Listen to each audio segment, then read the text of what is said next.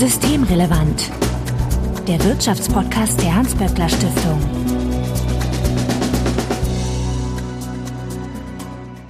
Heute ist Mittwoch, der 17. November 2021. Willkommen zur 81. Ausgabe von Systemrelevant. Sebastian Dolin, ich grüße dich.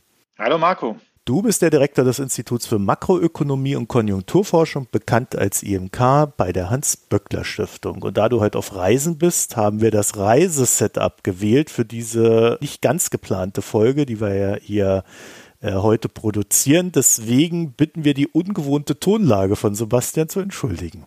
Ja, und ansonsten vorweg wie immer der Hinweis, dass wenn ihr uns erreichen möchtet, um Ideen, Fragen oder Unmut kund zu tun, dann könnt ihr uns beispielsweise auf Twitter antickern, at böckler-de oder auch per E-Mail an systemrelevant.böckler.de. Also Hinweise, Korrekturen, Anregungen bitte einfach einsenden und wir freuen uns, wenn ihr uns in einem Podcatcher eurer Wahl abonniert. Und Sebastian findet ihr auf Twitter als @estolin, also Sebastian Dolin. Sebastian, du hast mal einen rausgehauen, wie man so schön sagt, aber nicht nur du, äh, auch andere Ökonomen. Es gab mal wieder einen, naja, darf man es Ökonomenaufruf nennen oder ist das zu viel? Nee, das stimmt so auch nicht, sondern es ist so, dass der Olaf Gersemann von der Welt, der hat mich und ein paar andere angeschrieben, angerufen und gefragt, was für Maßnahmen man jetzt machen könnte mhm. und was wir ökonomisch vertretbar und auch richtig halten würden. Und äh, das Interessante war, dass eigentlich fast alle gesagt haben, naja klar, also. Also es geht um Corona. Ist das es geht mal wieder um Corona, genau. Wenn man ja polarisieren will zurzeit, ist das wahrscheinlich ein immer gut nutzbares Thema. Aber es war jetzt nicht der Sinn der Sache zu polarisieren, zumindest nicht von uns, glaube ich. Auf jeden Fall haben von diesen Ökonomen sowohl Leute wie ich, aber auch Leute, die konservativer waren, wie ich glaube Lars Feld war noch dabei und Michael Hüter, da haben halt einige sich dafür ausgesprochen, eben stärker Druck auf die Ungeimpften zu machen oder äh, Ungeimpfte jetzt anders zu behandeln als Geimpfte. Also zu sagen, wir machen flächendeckend 2G, also das heißt, wir lassen nur noch Geimpfte und äh, Genesene rein. Oder ich habe vorgeschlagen, sogar 2G plus zu machen bei Großveranstaltungen, das heißt nur Geimpfte und Genesene plus einem negativen Test reinzulassen, um eben als ein Element das Infektionsgeschehen jetzt ein bisschen abzubremsen. Okay, und das Ziel wäre dann nicht unbedingt die Leute, die sich nicht geimpft haben, zum Impfen zu zwingen, sondern ihnen Anreize zu geben, dass sie äh, vielleicht sagen, okay, also dafür lasse ich mich dann doch impfen, um daran teilnehmen zu können. Einerseits schon, aber andererseits ist auch die Überlegung eine andere, sondern wir müssen ja jetzt irgendwie gucken, wie wir es hinkriegen, dass die Intensivstationen nicht so überlaufen, wie das der Fall ist. Und da werden wir irgendwo Kontakte beschränken müssen. Und jetzt ist halt die Frage, welche Kontakte und äh, wessen Kontakte beschränken wir? Ich finde, man kann sich jetzt mal so vorstellen, dass man in der Pandemie eine gewisse Zahl von Kontaktbudget hat, und da kann man sich überlegen, wo man die Prioritäten setzt. Und in den ersten Wellen hat die Politik die Prioritäten so gesetzt, dass sie diese Kontakte eher im, im beruflichen gelassen hat. Also wir haben ja auch anders als andere Länder eigentlich nie eine richtige Homeoffice-Pflicht gehabt. Dafür sind die Schulen bei uns relativ schnell zugemacht worden. Das ist zumindest wie ich das verstehe und darstellen würde, ist das eine, eine, eine, Abwägung und man hätte es auch andersrum machen können. Man hätte auch sagen können, die Schulen lassen wir offen und dafür beschränken wir an anderen Stellen eben stärker. Das haben andere Länder gemacht. Nur, ich glaube, man kommt eben nicht drum herum zu sagen, es gibt da eine gewisse, wenn ich jetzt die, die Intensivstationen nicht überlasten möchte und wenn ich die die sogenannte Reproduktionsrate, also wie stark die Pandemie sich ausbreitet, wenn ich die begrenzen möchte, dann muss ich einfach irgendwo die Zahl der Kontakte oder der Ansteckungen oder beides senken. Und das ist dann fast ein ökonomisches Problem, wo dann natürlich noch Werte reinkommen, wessen Kontakte und wessen Ansteckungsgefahr senke ich da. Und zumindest bei mir, ich weiß nicht, wie das bei den anderen war, die da sich eben auch, auch von den, von den konservativen Ökonomen für solche Regeln ausgesprochen haben. Also zum Beispiel zu sagen, wir machen jetzt im Freizeitbereich 2G oder sogar 2G plus.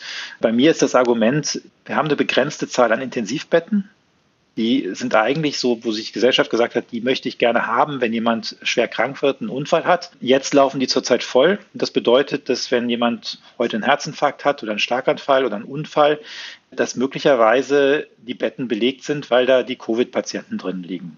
Und nun ist es so, dass die Geimpften mit einer Wahrscheinlichkeit, die etwa zehnmal kleiner ist als ein Ungeimpfter, in so einem Intensivbett landen.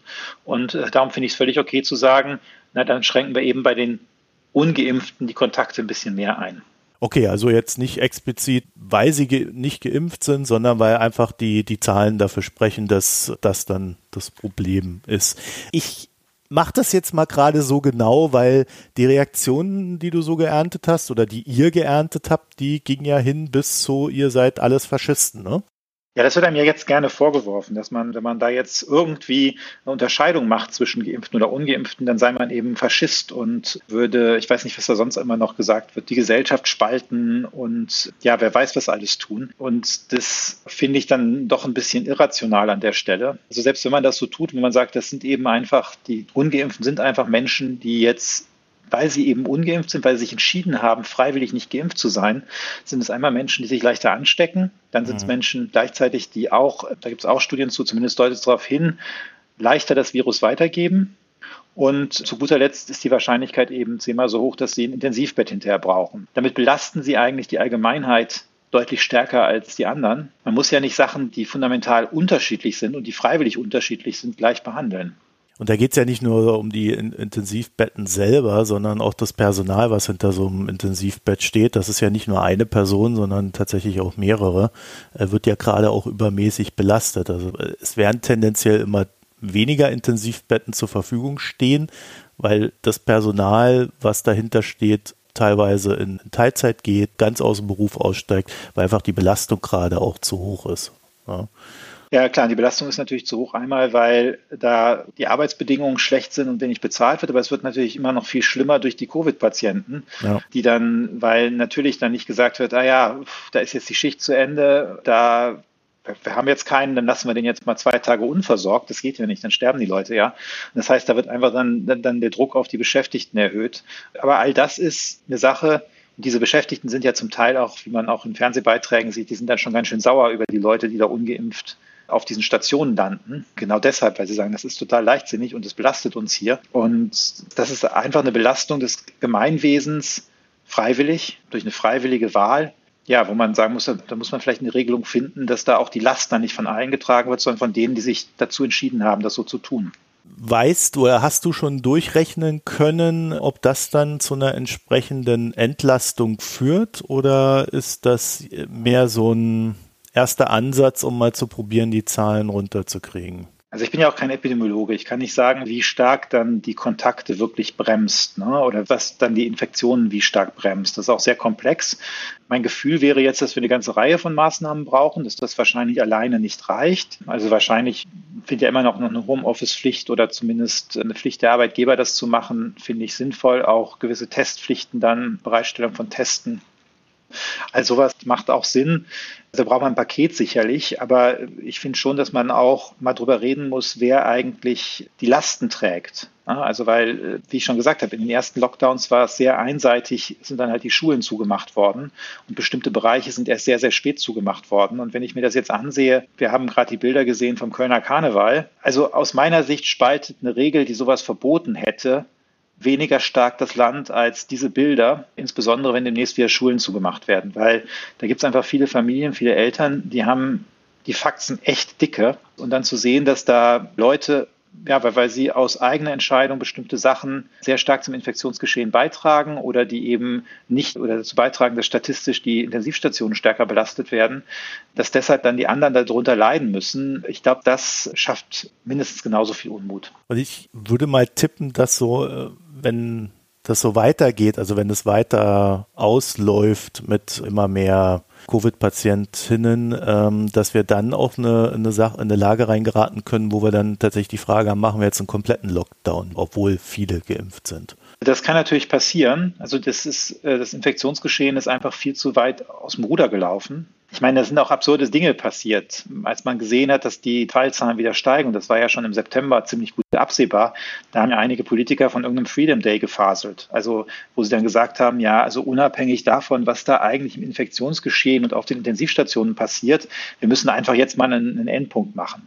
Das ist ja so, wie wenn du als Feuerwehr dahin gehst und du löscht gerade irgendwas und das Feuer ist noch nicht aus und sagst so, aber irgendwie haben wir jetzt lang genug gelöscht, in zehn Minuten stellen wir mal das Wasser ab, egal ob das Haus noch brennt. Ist natürlich völlig irre, aber es gibt halt Leute, die so argumentiert haben. Es gibt ja immer mehrere Möglichkeiten. Sollte man einen Unterschied machen bei 2G zwischen Freizeitbereich und vielleicht Arbeitsbereich oder alle gleich behandeln. Es gibt halt einen Bereich, wenn ich tatsächlich sagen möchte, es gibt noch eine Freiheit, sich nicht impfen zu lassen, dann finde ich, kann man das eigentlich nur für den Freizeitbereich machen.